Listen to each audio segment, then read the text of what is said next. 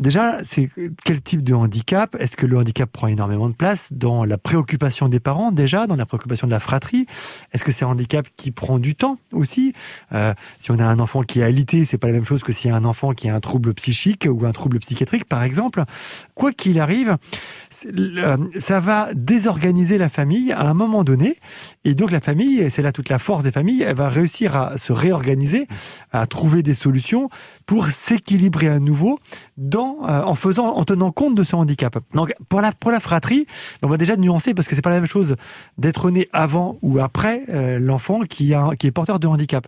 Celui qui est né avant au-delà de faire de la place à un nouvel enfant dans la famille, comme dans toute construction familiale, il va devoir aussi d'autant plus laisser quelque part une forme de place ou avoir le sentiment qu'on lui prend de la place parce que euh, un, il y a l'arrivée d'un nouvel enfant, et deux, cet enfant va demander une attention particulière du fait de ses difficultés. Donc, il faut euh, tenter de lui expliquer que c'est pas une histoire d'oubli, c'est pas une histoire d'amour, c'est pas une histoire de manque d'attention ou de non volonté de porter une attention, mais c'est une histoire de, de, de, temps et de préoccupation.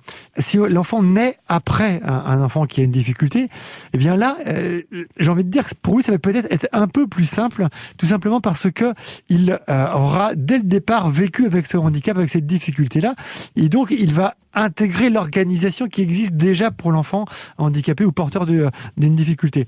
C'est pas les mêmes arrangements, c'est pas les mêmes mécanismes. Pour autant, là où il faut être sensible et vigilant en tant qu'adulte, au-delà des parents, mais pour la famille élargie, c'est de ne pas oublier euh, les autres enfants de la fratrie en termes d'attention, en termes de questions, en termes de relations. Parce que souvent, on va porter le focus naturellement vers celui qui a une difficulté à un moment donné, et on aura tendance à oublier euh, involontairement, bien évidemment, les autres et donc ce qui peut, sur le long terme, euh, porter préjudice un peu une forme de confiance ou d'estime.